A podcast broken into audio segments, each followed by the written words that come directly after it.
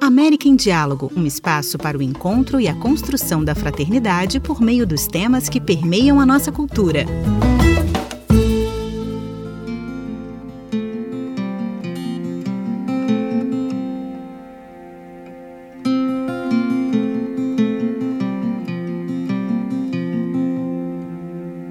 Bem-vindos a mais um episódio do América em Diálogo. Este episódio é uma produção de Cidade Nueva Interamericana e vai abordar a questão da Assembleia Eclesial Latino-Americana, para a qual o Papa Francisco propôs dar um passo de acordo com os tempos de hoje, levar a cabo um encontro eclesial sinodal, em que todo o povo de Deus pudesse participar e se expressar, olhando e discernindo com profundidade a rápida e transcendental evolução da América Latina nos tempos atuais. O episódio aborda também o Sínodo 2021-2024, convocado também pelo Papa Francisco e que tem uma dimensão mais universal.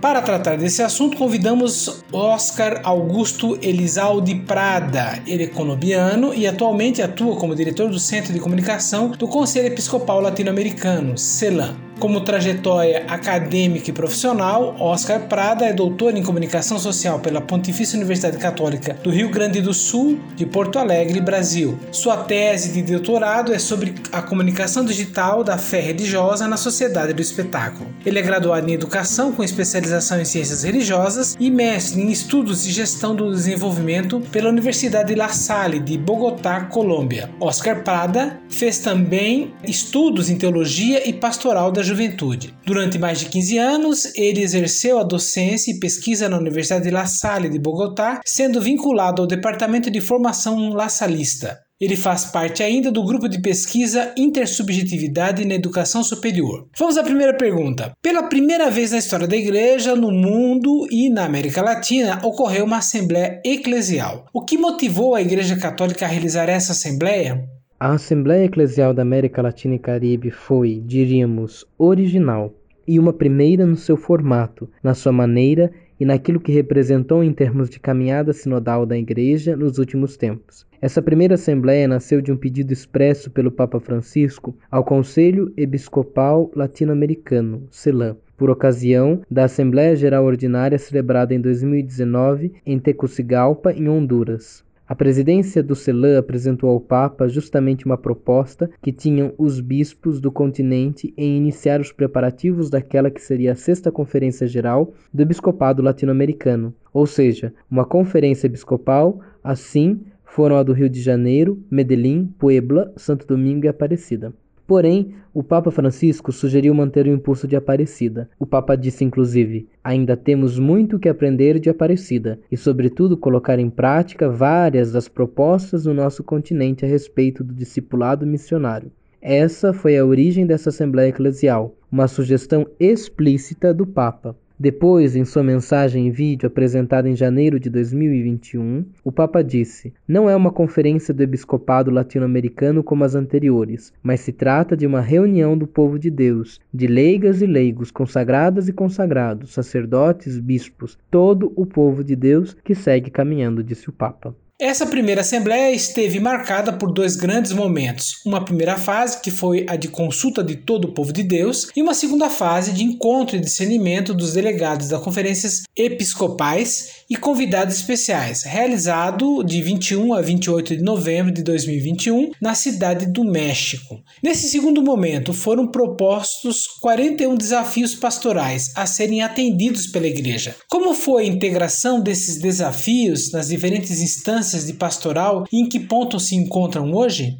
É preciso ter presente que os 41 desafios pastorais que a Assembleia Eclesial identificou e de alguma maneira priorizou referem-se a múltiplas iniciativas que se deram durante o processo de preparação dessa Assembleia. Quer dizer, dali podemos identificar também muitas das propostas, das inquietações, dos clamores, do que chamamos também de sementes de novidade, que estavam ali presentes em tantas instâncias que existiram para a escuta do povo de Deus. No entanto, esses 41 desafios certamente condensam as grandes preocupações de quase mil pessoas de todo o povo de Deus, que, de maneira presencial e na sua maioria virtual, participaram nessa Assembleia de 21 a 28 de novembro de 2021. Posteriormente, foram esses 41 desafios agrupados em sete grandes núcleos temáticos: Jesus Cristo, Palavra e Igreja, Jovens, Mulheres, Leigos e Leigas, Famílias e Fragilidades, Clamor dos Pobres, Clamor da Terra, Povos Originários, Afrodescendentes, Interculturalidade e Diversidades, Violência, Democracia, Corrupção e Impunidade. Esses foram os sete núcleos, digamos, temáticos em que se agruparam os desafios pastorais. É claro que esses desafios foram compartilhados em diferentes instâncias, encontros pastorais, a maioria evidentemente em formato virtual por conta das condições que ainda se tinham com a pandemia.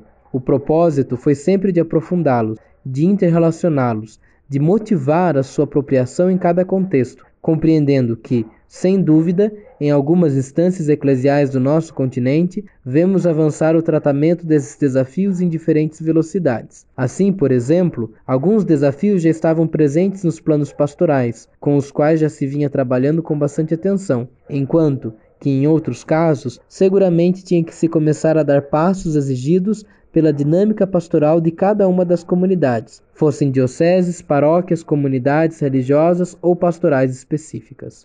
Em 2021, toda a Igreja de Deus foi convocada ao Sínodo por convite feito pelo Papa Francisco, o que é extensivo a 2024. De que maneira se relacionam a Assembleia Eclesial e o Sínodo sobre sinodalidade?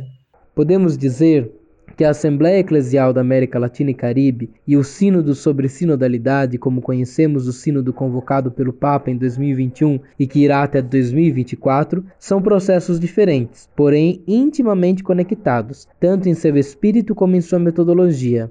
Creio que, nesse sentido, diríamos, são processos irmãos, com uma mesma filiação, ainda que sejam diferentes. Então, a Assembleia Eclesial convocada pelos bispos da América Latina, como uma instância sugerida pelo Papa Francisco para que o povo de Deus participe e se expresse sobre a realidade da Igreja, os desafios pastorais para os próximos anos, buscou justamente fazer esse caminho à luz do documento de Aparecida e do magistério do Papa Francisco. A partir dali, foi traçado um horizonte de trabalho comum ao dessas orientações pastorais que foi possível identificar. Por sua vez, o Sínodo sobre Sinodalidade foi também convocado pelo Papa Francisco e se realiza não somente em nível do nosso continente, mas sim em nível mundial. Tem, digamos, outro alcance, outra perspectiva, que é mais universal. Busca também colher do povo de Deus as inspirações e experiências sobre o modo sinodal de ser igreja. De fato, tem como lema, por uma igreja sinodal, comunhão, participação e missão. Então,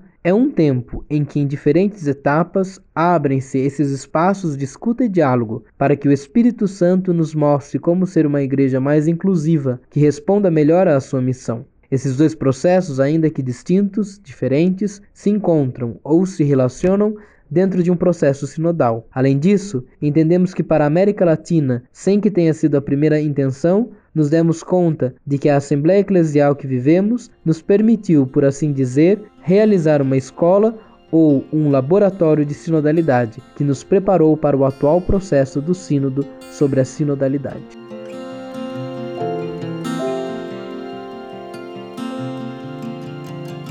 Este foi mais um episódio do América em Diálogo, cuja produção foi de Cidade Nueva Interamericana. A versão em português é de Luiz Henrique Marques. Vozes brasileiras: Luiz Henrique Marques e Felipe Pascotto.